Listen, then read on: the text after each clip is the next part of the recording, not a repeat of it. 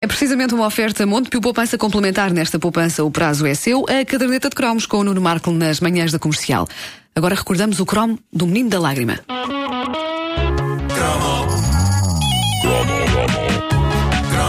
O que está a ouvir é uma repetição. É uma repetição. Se houver referência a coisas que já aconteceram, não é estupidez. É uma repetição. É porque se trata de uma repetição. É uma repetição. Obrigado. Repito. Obrigado. Repito. Obrigado. Obrigado. Foi nos anos 80 que fiz os meus primeiros avistamentos do chamado Menino da Lágrima. Epá, tu não Ah, vais falar disso, epá. Vou falar Epá, disto meu Deus. e vocês vão ficar arrepiados Não, já com estou, esta já estou. Caneta de Cromos. Arrepiados. Se eu não ficar, Eh, posso mandar-te um calduço? Podes mandar um caldo. Tá bem. No fim a gente logo vê se ficas ou não e depois logo se decide a coisa. Ah, É que eu bom. tenho um problema hormonal e não Ah, fico arrepiado. Ah, é? Raios. Bom, havia casas. Então deixa-me cá já preparar o pescoço. Bom, havia casas de colegas meus que ostentavam orgulhosamente um enorme menino da lágrima numa das paredes de casa. E aquilo sempre me fez confusão. Porque não só o menino da lágrima é má arte, como é doentio. Que pessoa, que pessoa no seu perfeito juízo gosta de ter na parede em casa um quadro com uma criança em sofrimento? Aparentemente, grande parte da população portuguesa, já que ainda hoje o quadro do menino da lágrima é um best-seller nas feiras deste país. Sou sincero convosco, o raio do quadro sempre me meteu medo e eh, nunca percebi porque é que as pessoas não preferiam um quadro de uma criança a rir ou a sorrir. Talvez isto tenha a ver com o fatalismo clássico dos portugueses, com o fado, com o culto do sofrimento, mas seja como for, é terrível, é terrível. Bom, eh, foi também nos anos 80 que circulou todo um espetacular mito urbano sobre o menino da lágrima, ali com um pé na realidade e outro na fantasia. A primeira vez que eu ouvi a história secreta do menino da lágrima foi contada por um colega meu de escola, fã de heavy metal, cuja avó tinha o quadro em casa e eh, ele achava que aquilo era o máximo. Epá, peraí. Portanto, Que é repara, isto é um quadro transversal. Gosta a avó católica e pacata e gosta ao neto metálico. Porquê é que esse meu colega gostava do quadro? Porque o mito sobre o menino da lágrima envolve Satanás. Isso, é? faltava essa parte. Bom, eu não ouvia esta, esta história para aí desde 1987 e eu reencontrei esse mito urbano em vários recantos da internet. Para já, não há um menino da lágrima. Há imensas variações, mas do mesmo autor, que é um tipo que ninguém sabe bem se era espanhol, italiano ou brasileiro, chamado Bragolin.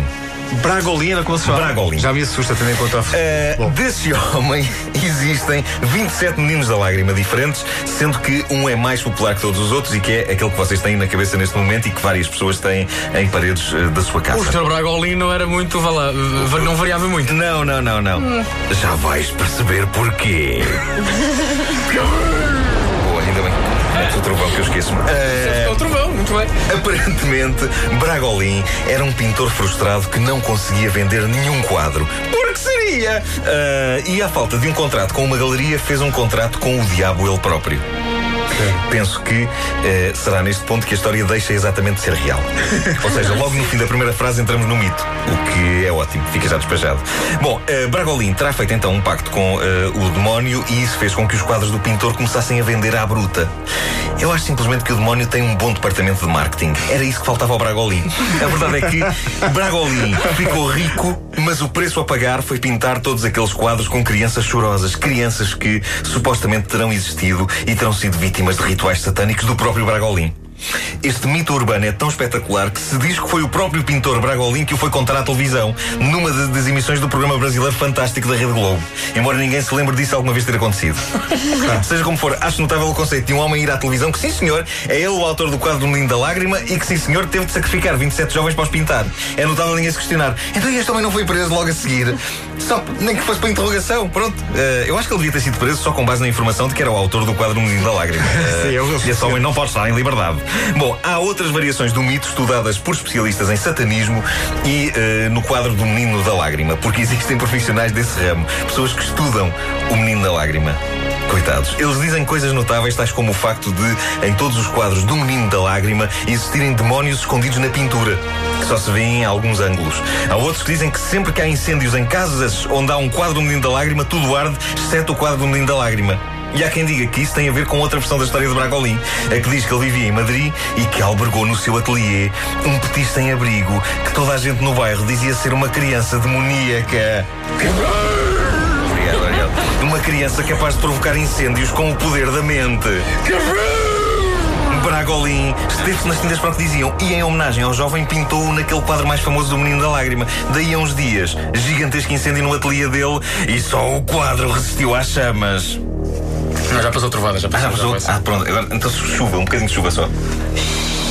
Isso é chuva. Isso é chuva. É, é chuva. Ou então. É a chuva de um cão ao fundo do A minha teoria é que os quadros do Menino da Lágrima são apenas isso, quadros e dos piores que alguma vez alguém pintou.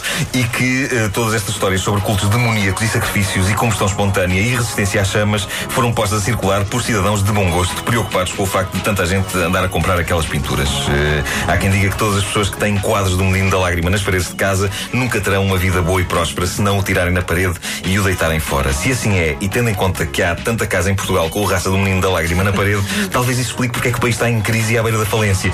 Minhas senhoras e senhores, se têm o quadro na parede, deitem-no fora já! É uma campanha que estamos aqui a lançar. Deitem fora o vosso Menino da Lágrima, porque é ele que tem estado a impedir este país de ser grande.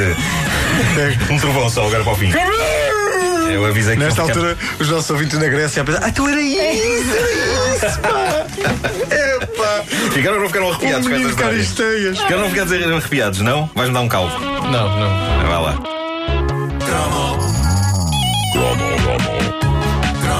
O que está a ouvir é uma repetição. É uma repetição. Se houver referência a coisas que já aconteceram, não é estupidez. É uma repetição.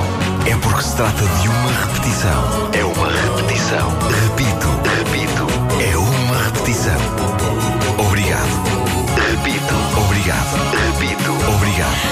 Oferta Montepio Poupança complementar nesta poupança, o prazo é seu.